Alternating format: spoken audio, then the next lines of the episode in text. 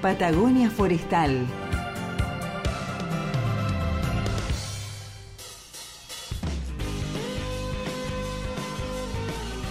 Patagonia Forestal, un programa del Centro de Investigación y Extensión Forestal Andino Patagónico. Patagonia Forestal, un espacio de diálogo sobre investigación, innovación y desarrollo. Patagonia Forestal, un espacio de encuentro y diálogo para compartir saberes y miradas, un territorio de ideas y proyectos con visión de futuro.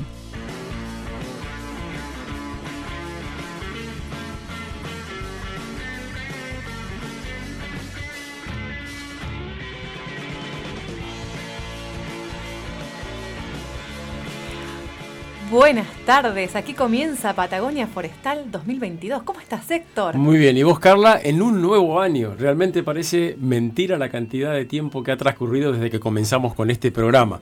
No solo nosotros, sino los precursores del mismo, ¿no? Totalmente, un programa con mucha historia, con muchas voces, con mucho diálogo de saberes. Y aquí estamos para arrancar, ¿no es cierto? Sí, tener la oportunidad de compartir con, con ustedes algo de ciencia y mostrarles que, que los científicos somos humanos es algo muy, muy lindo y que se disfruta en una época donde estamos todos pasados de lo mediático.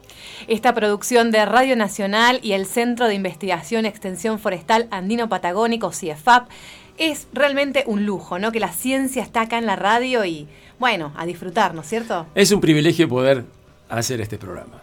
¿Qué tal si arrancamos porque estamos extrañando esas historias de ciencia en la vida cotidiana con la que nos deleitaste durante el 2021? Bueno, gracias por el halago. Y mm, este año quería empezar con algo medio pum para arriba, como se suele decir. Tiene que ver con el coeficiente intelectual y el lenguaje.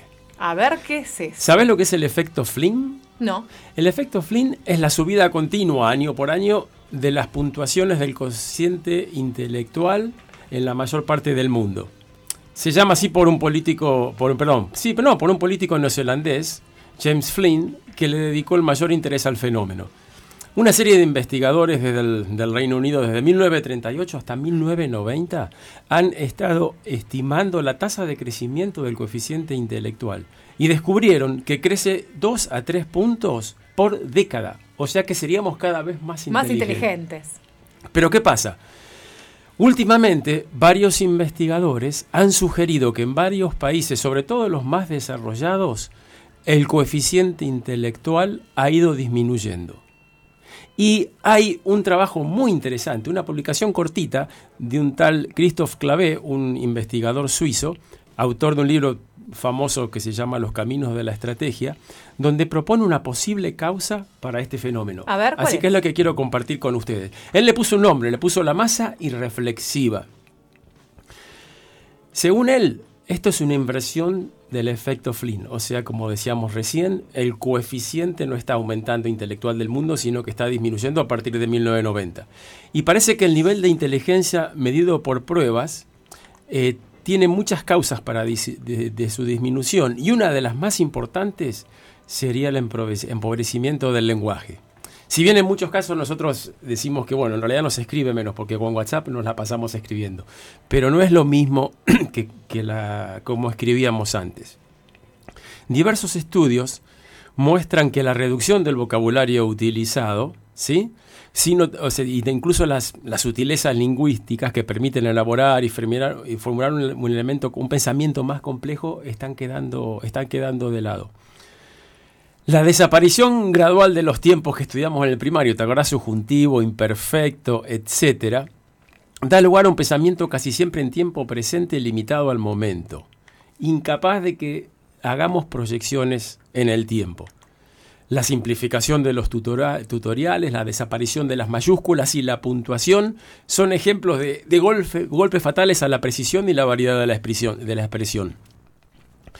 Solo un ejemplo, eliminar la palabra señorita, ya obsoleta, no solo significa renunciar a la estética de una palabra, sino también promover sin querer la idea de que no hay etapas intermedias entre una chica y una mujer. Menos palabras y menos verbos conjugados implican para nosotros menos capacidad de expresar emociones y menos capacidad de procesar el pensamiento.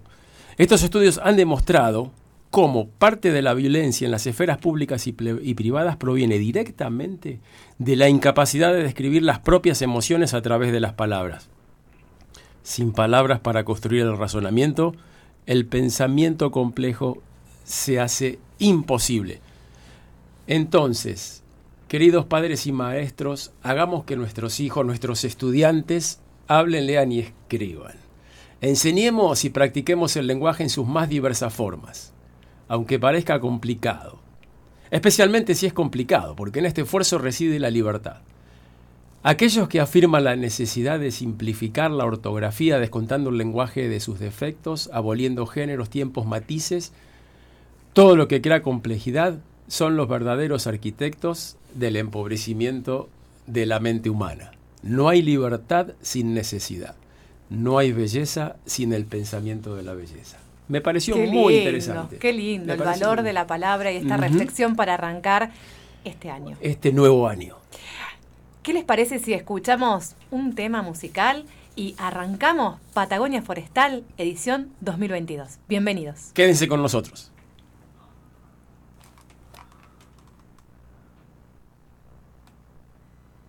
Estás haciendo caritas.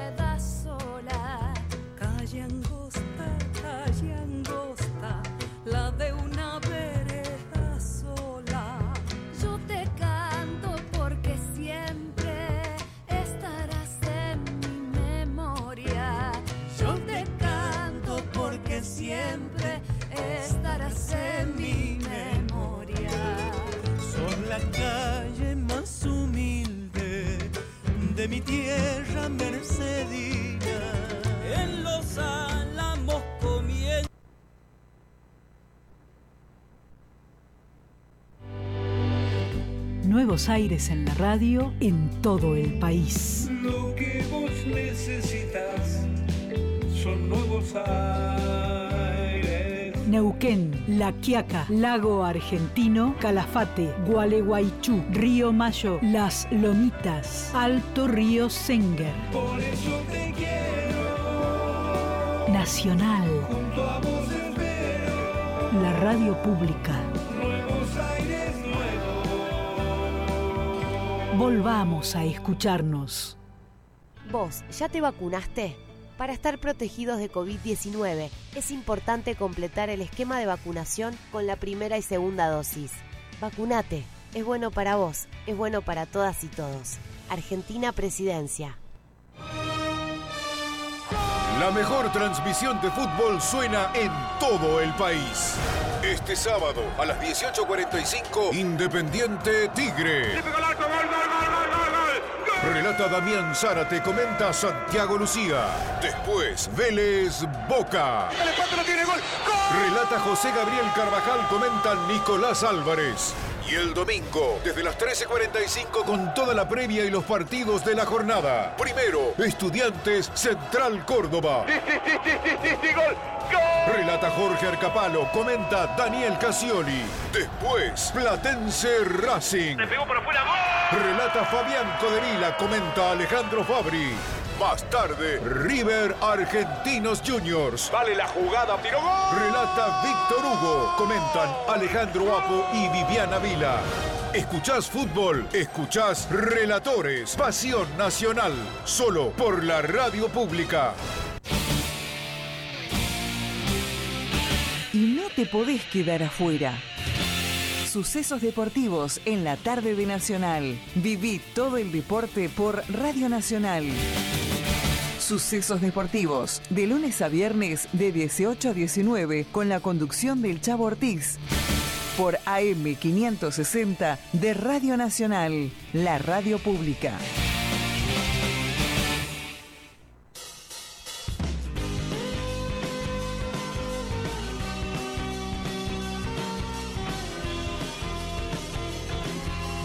Y seguimos en Patagonia Forestal, comenzando el 2022. Y les recordamos que a los que se quieren comunicarse con ustedes lo pueden hacer al teléfono fijo 45 46 62 o también nos pueden mandar mensajes de WhatsApp al 15 40 44 66. Y vamos a estar encantados de aclarar sus dudas o mencionar los comentarios o inquietudes que tengan respecto de lo que charlamos. Todavía tenemos un gran camino por recorrer este año, así que vayan agendando ahí sus consultas, sus saberes. Esto es un diálogo de saberes, es un ida y vuelta, acá desde el estudio de Radio Nacional, a cada uno de esos rincones donde nos están escuchando aquí en la Patagonia. ¿Qué te parece, Héctor, si ahora vamos a hablar con una persona que es quien el, director del CIEFAP, quien lidera a todo este gran equipo que hace ciencia, innovación y desarrollo cada día en el Instituto de Investigación. Me parece perfecto. Vamos a hablar entonces con José Daniel Lencinas. ¿Lo tenemos en el aire? ¿Cómo está José? Hola, ¿qué tal? Buenas tardes.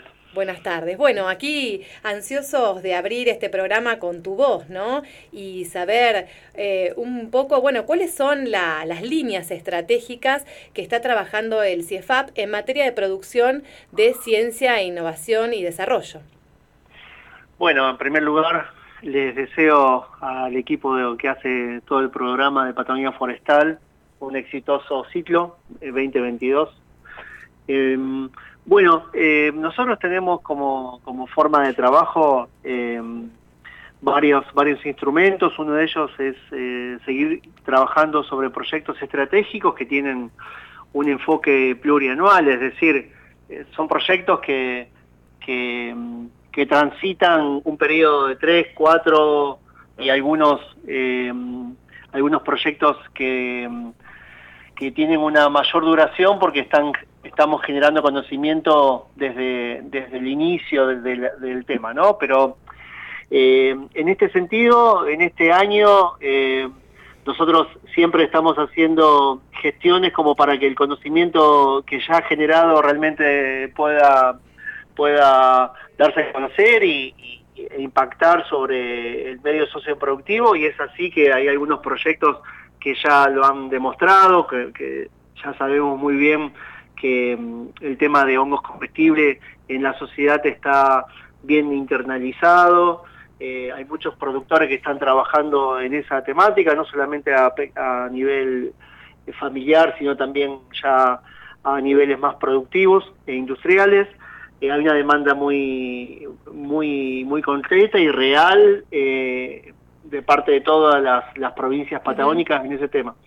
En el tema de biomasa también es un tema que, que realmente hemos logrado no solamente generar el conocimiento y, y, y, la tecnología pertinente asociada al tema, y estamos viendo de que este año quizás se logre una, una adopción de la misma, ¿no? Por eso yo hacía énfasis en estos tiempos, ¿no? Un, un tema es la propia, sí. el propio ciclo de generación de conocimiento y después tenemos una fase de adopción, que, que aunque parezca sencillo, no lo es, porque cuando son cosas nuevas, hay veces que tanto el Estado como el sector privado tienen que adoptar y acomodarse a, a, esas nuevas situaciones, ¿no? Estoy hablando, por ejemplo, del uso de la biomasa con, con fines energéticos. Eh, ya sabemos que, en, por ejemplo, en la provincia de Río Negro hay una intención de, de hacer una licitación para la compra de una caldera que, que genere um, agua caliente a partir de biomasa para sustituir el gas licuado que, que el cual están eh, utilizando actualmente. Y eso tiene implicancias muy fuertes para nosotros porque realmente vemos un logro de que de luego de, de, de cuatro años de trabajo y de, y de transmitir esta, esta tecnología y que es más eficiente que el gas licuado y tiene implicancias también para, para la disminución de, del, combustible que puede ser eh, iniciador de, incendios forestales, eh, está, está llegando a una adopción. Y bueno, ahora estamos trayendo la caldera de biomasa para el Parque Nacional de los Alerces, espero que pronto lo podamos eh, traer, instalar y mostrar, de que realmente eh, es una tecnología que la, en la cual estuvimos trabajando y que podemos eh, generar agua caliente con, con la biomasa que tenemos acá en Patagonia. Cosas bien concretas, ¿no? Atendiendo a las demandas del territorio eh, y que, bueno, todos vamos a poder vivenciar, ¿no? Contanos, eh, bueno, hablemos del alcance, ¿no? Del CIEFAP y su capacidad de respuesta justamente a las demandas a nivel nacional y provincial. ¿Cómo es la proyección para, para este año y los años siguientes? Bueno, eso, eso eh, un instrumento como, les mencionaba, son los proyectos estratégicos que, están focalizados perdón, eh, en las provincias eh, patagónicas con diferente ponderación, eh, pero el desafío de este año es llegar a las provincias que están más al extremo de la sede central, que es Neuquén y Tierra del Fuego y, y Santa Cruz, con los proyectos estratégicos, así que es un desafío que lo tomamos en, como, como agenda de este año 2022. Así que lo- la planificación va a tratar de que todos los proyectos estratégicos tengan cierto desarrollo eh, en las cinco provincias patagónicas.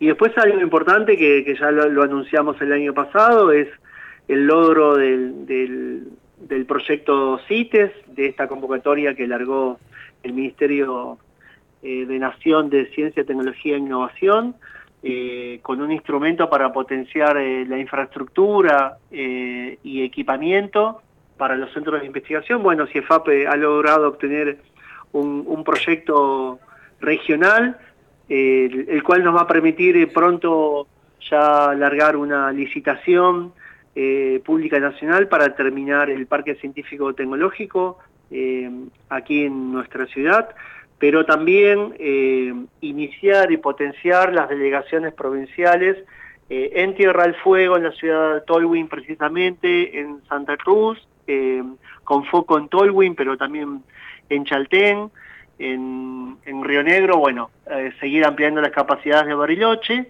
e iniciar un proceso de apertura de delegación en, en la ciudad de San Martín de, lo- de los Andes, eh, en la provincia de Neuquén. Así que tenemos un año 2022 eh, con eh, una agenda cargada, Nutrida. con mayor federalización, intrafederalización, si lo podemos decir, del CIEFAP eh, en toda la región patagónica, lo cual eh, realmente va a reflejar eh, en términos de infraestructura, equipamiento, recursos humanos, que el CIEFAP siempre tuvo un enfoque regional y bueno, eh, esta herramienta nos va a permitir cristalizar esta- este formato institucional que, que tenemos. ¿no?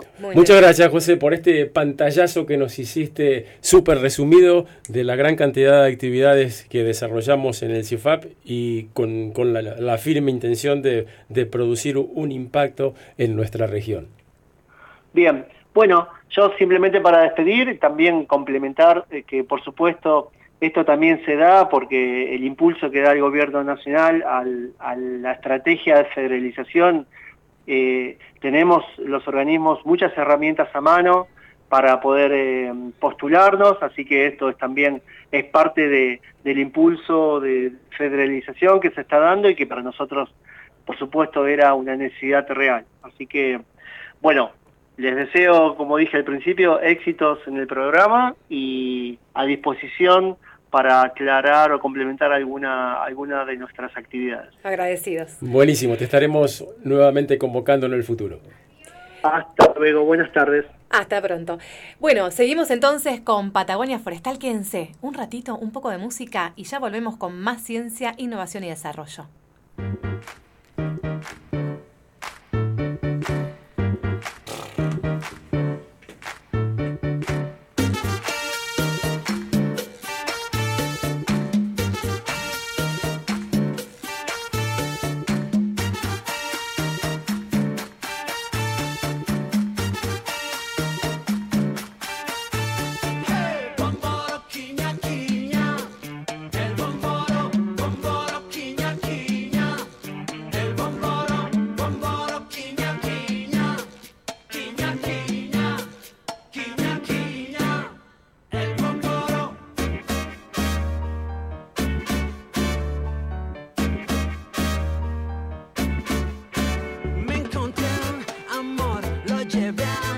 Pasear, lo llevé al gogo. y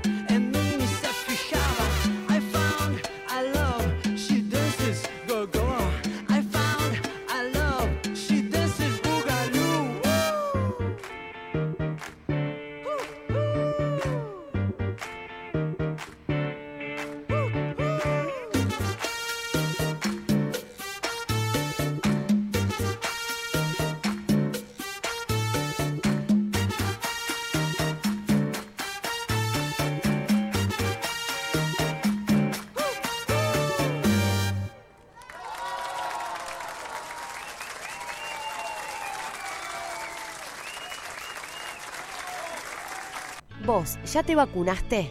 Para estar protegidos de COVID-19 es importante completar el esquema de vacunación con la primera y segunda dosis. Vacunate, es bueno para vos, es bueno para todas y todos. Argentina Presidencia.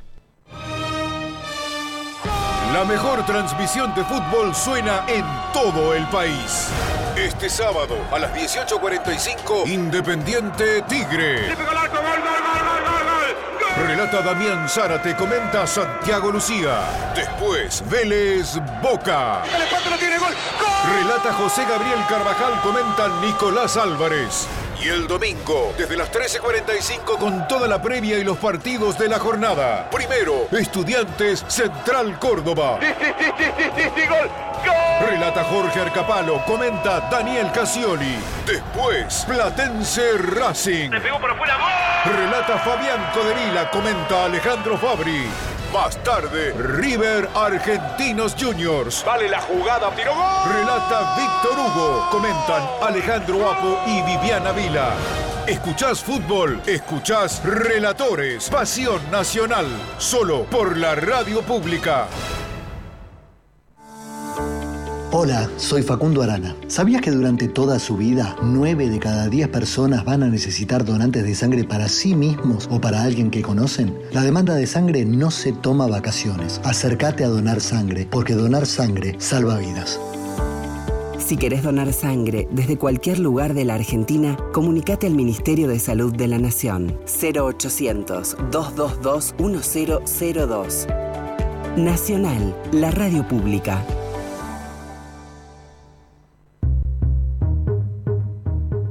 Patagonia Forestal, un espacio de diálogo sobre investigación, innovación y desarrollo.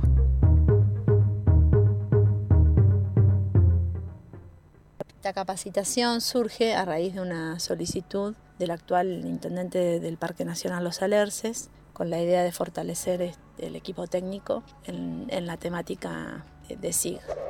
Eh, se planteó en dos instancias. Una primera instancia referida al uso básico de herramientas de geoposicionamiento y localización, eh, y una segunda instancia más enfocada ya al, al entorno de QGIS y al manejo de, de los sistemas de información geográfica.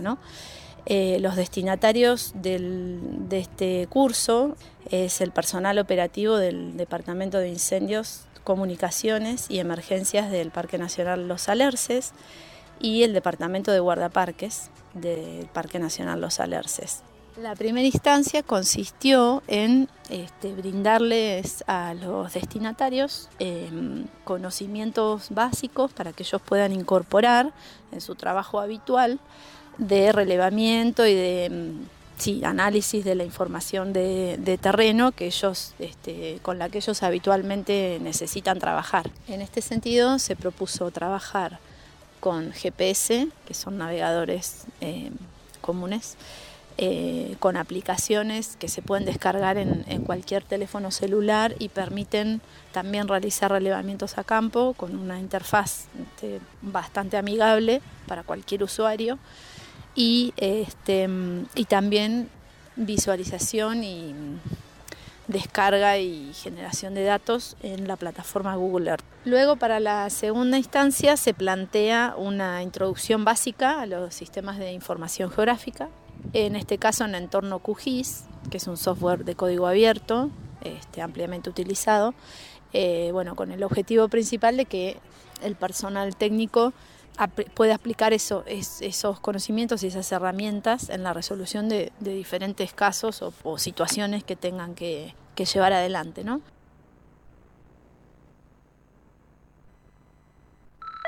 Seguinos en www.ciefap.org.ar y en nuestras redes sociales.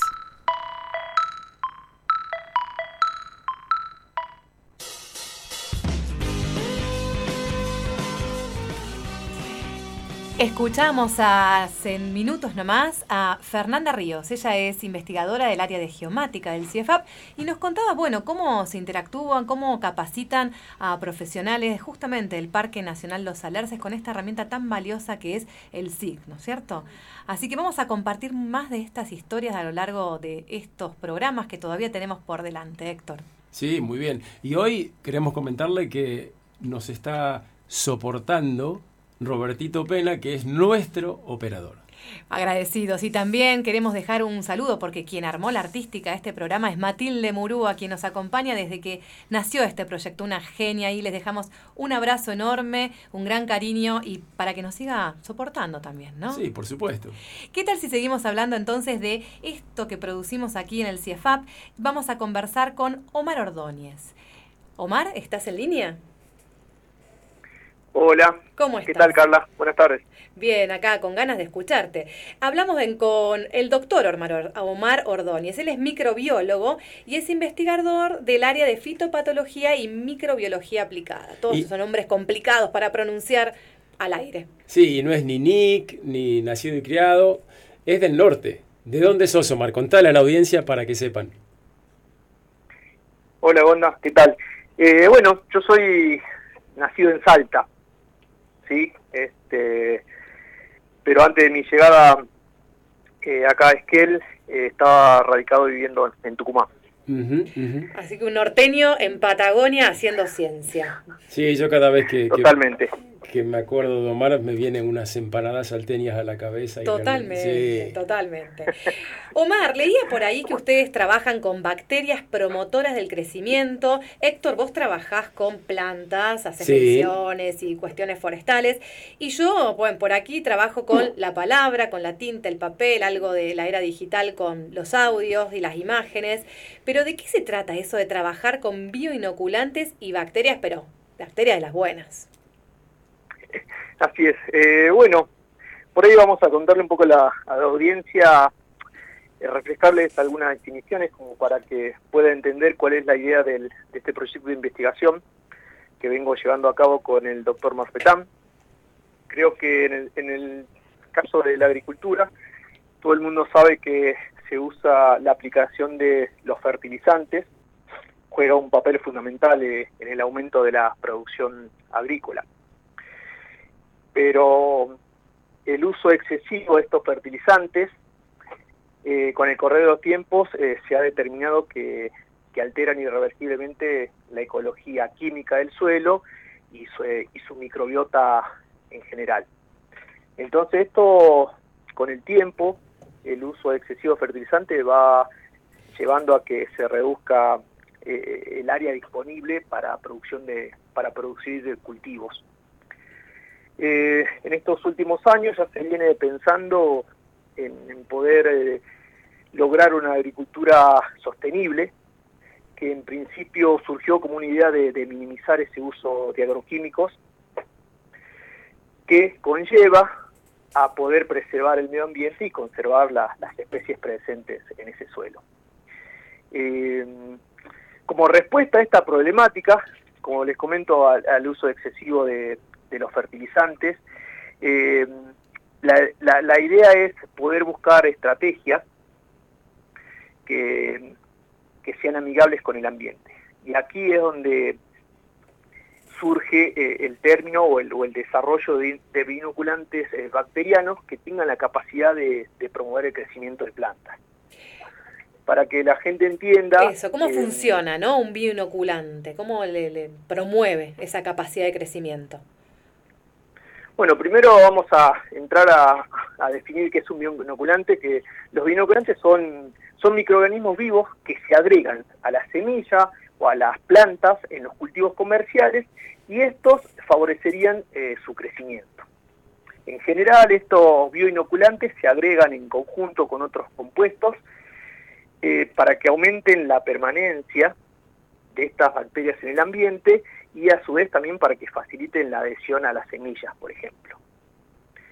Eh, El beneficio más grande que tienen los binoculantes para cualquier cultivo es que mejoran la fijación de nitrógeno y la absorción de, de fósforos principalmente y después de otros eh, nutrientes esenciales que la planta necesita para crecer. Eh, la planta tiene la capacidad de, poder eh, absorber esos nutrientes esenciales, pero ya se ha probado que, el, introducir bacterias como bioinoculantes favorecen esa captación de nutrientes. La planta a veces ah, hasta duplica su, su tamaño y por ende en, cultivos agrícolas eso genera mayores beneficios para, para Súper interesante. Eh, Omar, eh, paramos un minuto y escuchamos a Ariel Marfetán a ver qué tiene para decirnos. Perfecto. Sí, es muy normal que la, en la práctica de todos los días, a la hora de producir, eh, se fertilicen todo lo que es plantas para obtener un mayor rendimiento, un mayor crecimiento eh, y claramente tienen un, gran efecto en el rinde, en obtener mayores cantidades y, de mejor calidad. Eh, lo cierto es que son un coste muy grande para la producción, o sea, son, son un gasto que, el productor tiene que invertir y además tienen un, impacto sobre lo que es el, el, medio ambiente, porque no estamos dejando de agregar químicos a un medio ambiente y eso de cierta manera va modificando los organismos que viven en el suelo, la calidad de ese suelo, la calidad del agua. Entonces, em, si bien tienen beneficios, tienen esos dos grandes contras. Por un lado los costos y por el otro lado el, impacto ambiental. Ahí eh, hablamos de bioinoculantes bacterianos, promotores del crecimiento vegetal, como para uso de, como fertilizantes y biopesticidas de base biológica. ¿Qué, ¿Cuál es el beneficio? ¿De qué se tratan estos bioinoculantes bacterianos. Claro, un poco de, mitigar ese impacto humano que genera el, uso de, agroquímicos como los fertilizantes, es que hay toda una línea de investigación que, como la que estamos llevando a cabo nosotros, donde se busca utilizar microorganismos que son naturales, que crecen asociados a las raíces, como promotores de crecimiento. la promoción de crecimiento es algo similar a lo que hacen los fertilizantes, pero por otro mecanismo la bacteria se asocia a la raíz, crece asociada a la raíz y lo que hace es facilitarle a las plantas, ya sea nitrógeno, fósforo, ayudarla a combatir enfermedades, eh, activarles todo el sistema mm, de fitohormonas que tienen las plantas. Entonces, vos lográs, eh, agregando esas bacterias, un efecto muy similar al que tenés con los fertilizantes. Mayor crecimiento, mayor rinde por hectárea, eh, incluso también los promotores de crecimiento tienen eso, de que te lo hacen crecer en menor cantidad de tiempo. Entonces los ciclos de cosecha también se, se empiezan a cortar. Y sobre todo acá en Patagonia, que los ciclos, el, ciclo productivo es corto, porque el verano, va, de primavera-otoño es muy cortito, los días de calor apurar los ciclos eh, ayuda a que vos tengas mayor producción. ¿Y trabajan con bacterias que son propias del lugar? ¿De dónde obtienen esas bacterias benéficas? Sí, nosotros estamos trabajando acá con bacterias que han sido aisladas acá en la región, ¿sí? Em, principalmente en el parque, en el Parque Los Alerces. Eh, estas bacterias fueron, eh, como venías contando, de proyectos anteriores, que veníamos con el control biológico de fitóstera. Bueno, en esa colección de bacterias encontramos que también había bacterias que eran muy buenas promotoras de crecimiento. Y ahora, bueno, nada, un poquito estamos trabajando en el desarrollo de bioinoculantes para producción hortícola. ¿Es algo que se usa habitualmente la aplicación de estos bioinoculantes o es algo nuevo? Eh, a ver, en la historia de la agricultura es algo nuevo, pero ya hace eh, varias décadas que se viene utilizando. Lo cierto es que en la región centro, en lo que es soja, trigo, sorgo, eh, es mucho más común su uso. Em, pero en lo que es hortícola y en esta región no se está trabajando. Se han hecho algunos ensayitos, pero no, no hay ningún enfoque productivo de, mediana escala, que, es un poco lo que estamos buscando. Que lo incorporen, claro. Y justamente a propósito, eh, me imagino que han dialogado con productores eh, contándoles un poco esta, esta idea, esta iniciativa, estos avances que, que, van bien ¿no? En, en, el laboratorio. ¿Qué piensan los productores locales cuando ustedes van con esto de bioinoculantes para Patagonia? Y un poco empezamos a hacer ese, ese trabajo de vinculación y hay todo un grupo de productores que están enfocados a la, agricultura sostenible, a reducir el, impacto sobre el medio ambiente y están muy emocionados con esto de, tener productos propios que puedan utilizar y que se adapten a, sus usos y costumbres, a, sus métodos de producción. Entonces hay muy buena recepción de, los productores con los que hemos estado trabajando y, y se ha dado buena interacción para empezar a probar en sus chacras y demás. Bueno, aquí escuchamos al doctor Ariel Marfetán, él es biotecnólogo y es investigador del área de fitopatología y microbiología aplicada que trabaja junto con Omar. Omar, bueno, ¿cómo es esto entonces de, de hacer esa transición, ¿no? Eh, la vinculación con los productores para llevar adelante eh, la aplicación de estos bioinoculantes? Eh, sí, bueno, eh, ahí eh, el doctor Marfetán estalló un poco más en, en el trabajo que venimos desarrollando en CIEFAP, que mm, en realidad vos le preguntabas sobre el uso de, de bacterias acá de la zona.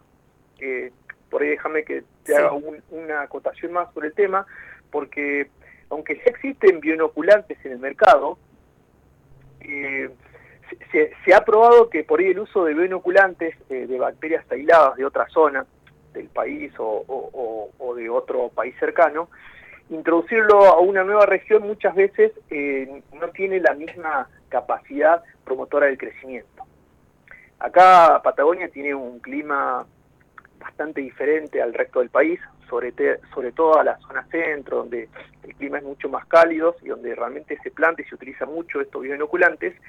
Entonces la- de ahí surge la idea de poder tener bacterias que sean autóctonas de la, de la Patagonia que puedan tener esta capacidad de promover el crecimiento en plantas. Nosotros acá en el CEFAP, eh, junto con el doctor Marfetán, ya tenemos caracterizadas unas bacterias, ya hemos podido avanzar en ensayos de laboratorio, probando la capacidad promotora de estas bacterias. También hemos logrado hacer la prueba a escala industrial de si estas bacterias pueden ser escalables, porque muchas veces en laboratorio uno trabaja en volúmenes de un litro, dos, y para que un producto pueda ser aprovechado o comercializado tenemos que estar hablando de 500 mil litros. Entonces, Claro. se tiene que estudiar a escala industrial si se puede propagar a, a ese tipo de volúmenes, si la bacteria no pierde viabilidad. Esa es una de las etapas, que por suerte nosotros ya la hemos hecho con muy buenos resultados. Entonces, a partir de ahí empezamos la etapa de hacer un, a una escala menor, pasando del laboratorio, pasar a escala vivero, para tener mayor número de, de muestras.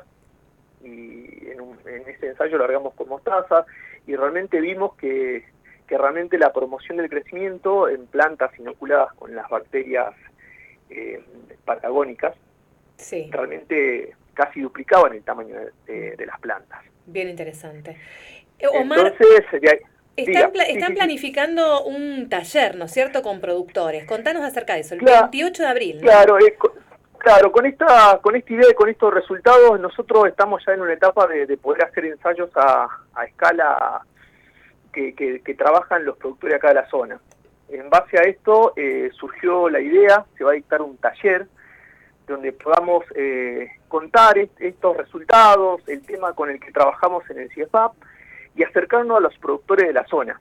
Este taller se va a desarrollar el 28 de abril en las Sí. instalaciones del CIEFAP. Eh, comienza creo que a partir de las 14 horas y es, eh, es abierto a, todo productor que tenga ganas de incorporar estas tecnologías. ¿sí?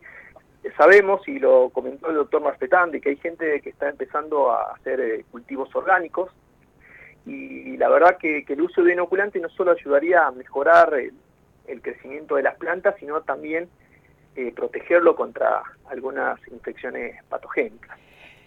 Este, Para- este taller está organizando en conjunto con, Sí. con el INTA, tanto gente de la sede de Esquel como la sede de Trevelin, y bueno, y está coordinado por el doctor Marfetán y, y el que les habla acá. Bien, bien. Entonces, para poder anotarse, em, lo pueden hacer a info.ciefap.org.ar o llamando por teléfono y bueno, ahí conectando en las redes sociales seguramente van a ver eh, la convocatoria para poder, porque es con inscripción, ¿verdad?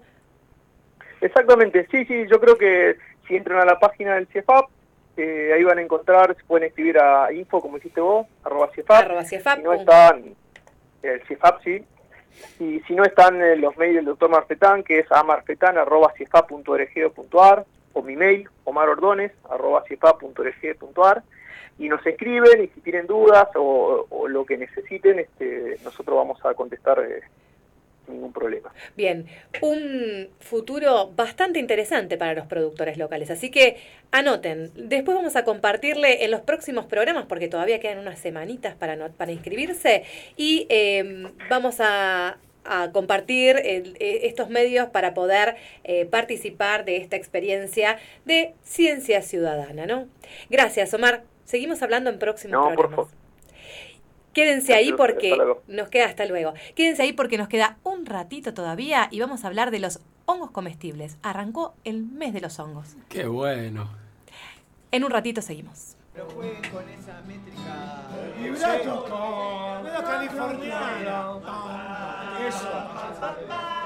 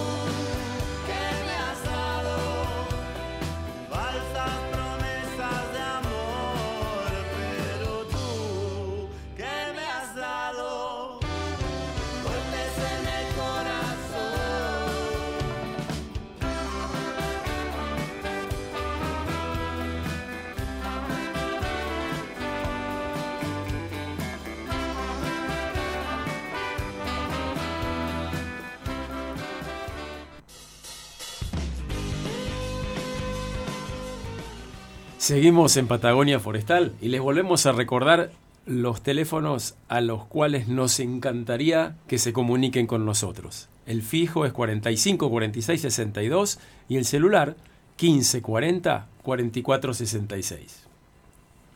Y seguimos con, entonces, dialogando. Dijimos hace un ratito que arrancó el mes de los hongos, Héctor. ¿Has salido a juntar hongos? Eh, no, pero sí he salido a fotografiarlos. Y este año se han adelantado aproximadamente dos semanas, porque en el otoño es cuando hacen una especie de explosión anual. Y este año, como estuvo bastante húmedo y no hizo mucho frío, se ha adelantado prácticamente un par de semanas el tiempo de los hongos.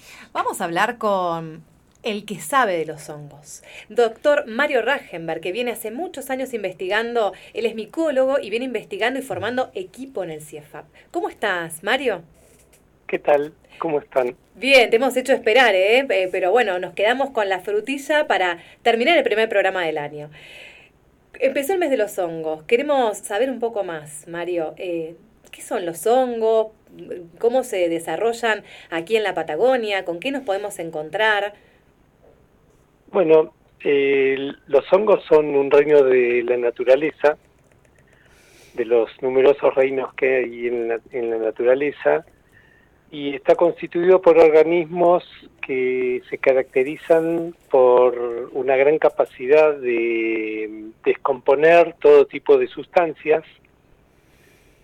Así que eso por un lado y por otro lado asociarse con los árboles en forma benéfica, ayudándolos a crecer. O sea, hay grupos de hongos que degradan ya sea el árbol en pie o la madera cuando está caída y reconvierte todo lo que tiene el árbol en suelo, en nuevos nutrientes para un nuevo ciclo en la naturaleza. Y hay otros que se asocian, digamos, de por vida, en forma benéfica o a lo largo de la vida del árbol y de muchísimas plantas para que éstas se desarrollen bien. O sea que son de, Este, son de juntarse, Mario, no son de andar solos por el mundo. Los hongos eh, tienen la característica que cuando se dan las condiciones climáticas, que generalmente es o en otoño o en primavera, eh, forman lo que llamamos los cuerpos fructíferos, que les permite dispersar sus esporas y de esa manera, eh, por un lado, dispersarse y por otro lado, permanecer y, y reiniciar un nuevo ciclo de colonización de hospedantes, digamos. No sé si estoy hablando No, no, no, no, con te- conceptos muy complicados. No, no se entiende, yo creo que Este, sí. Y cuando forman estas fructificaciones lo suele hacer en, en grupos, a veces formando círculos en el suelo por la forma en cómo, en cómo crecen. Este, y bueno, tienen la particularidad de ser muy vistosos, muy característicos. Eh, algunos son comestibles, otros son tóxicos, otros son mortales, según el tipo de sustancias que produzcan. Sí, sí. O sea que lo que Este, vemos nosotros son los frutos, no vemos, al hongo en real- en realidad no lo vemos, es como que si un manzano estuviera todo el árbol abajo de la tierra y lo único que salieran del suelo para arriba serían las manzanitas, una cosa por el estilo, ¿no? Podríamos compararlo de esa manera. Este, a los especialistas en hongos no les gusta hablar de frutos porque los frutos corresponden a las plantas, entonces a lo largo del tiempo se, se va tratando de, de evitar el término de frutos, ¿sí? Está bien, ¿y cómo, Este, ustedes cómo, cómo se llamaría entonces? ¿Cuál es la palabra correcta? Eh, es- es, eh, son términos muy técnicos. Muy técnicos. Está bien, está bien. Ahora sí, no tiene sentido. Voy a explicarlos, pero perdonen la, quizá la digresión. No, sí. Este, Mario, yo tengo una gran sí. duda. ¿Por qué los hongos fructifican en otoño y en primavera aquí en la cordillera patagónica? Bueno, es por el- en todos los lugares del mundo con clima templado, templado, frío, ocurre eso. Hay hongos que usan la estrategia de crecer y desarrollarse durante el verano y luego cuando hay humedad suficiente, estos cuerpos con esporas que se forman, que son este, lo que nosotros encontramos en la naturaleza, ya sea para consumir o para fotografiar, este, es el momento ideal en que hay suficiente humedad para que esos cuerpos se puedan formar. Ah, bien, ahí está. La humedad y la temperatura. Claro, sí, en claro. condiciones secas, como son organismos de un nivel de organización muy simple, decimos que son organismos celulares, este, porque no forman tejidos ni forman órganos muy complejos como una planta, necesitan constantemente que pa- para poder desarrollarse bien, necesitan mucha agua, mucha humedad. Y esas condiciones se dan justamente en otoño.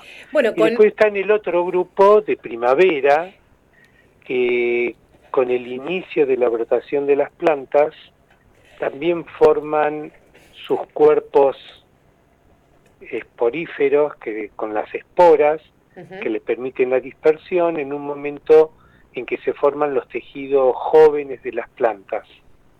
Bien. Bueno, que con este gran dato eh, arrancamos el mes de los hongos. Entonces, vamos, esta es la primera entrevista y lo vamos a convocar a Mario para seguir conversando.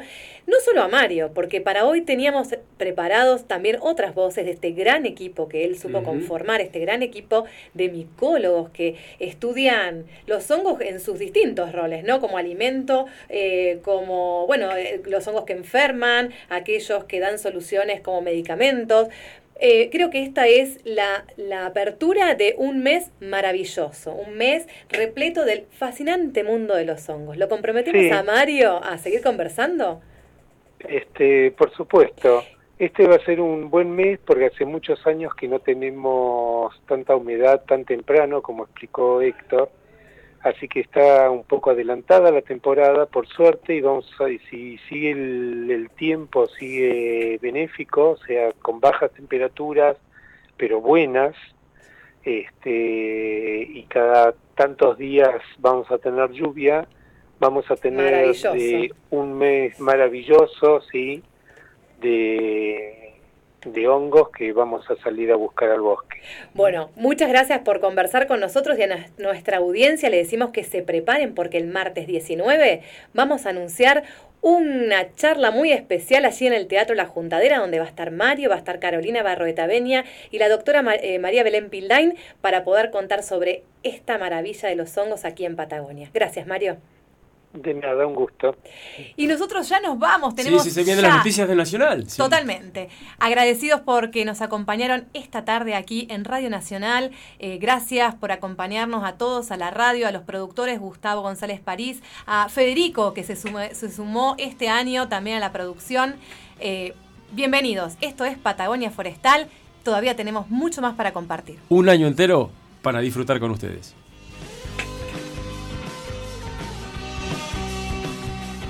Copero en La Plata. Desde las 21 estudiantes recibe a Vélez con transmisión de la radio pública al término del panorama nacional de noticias.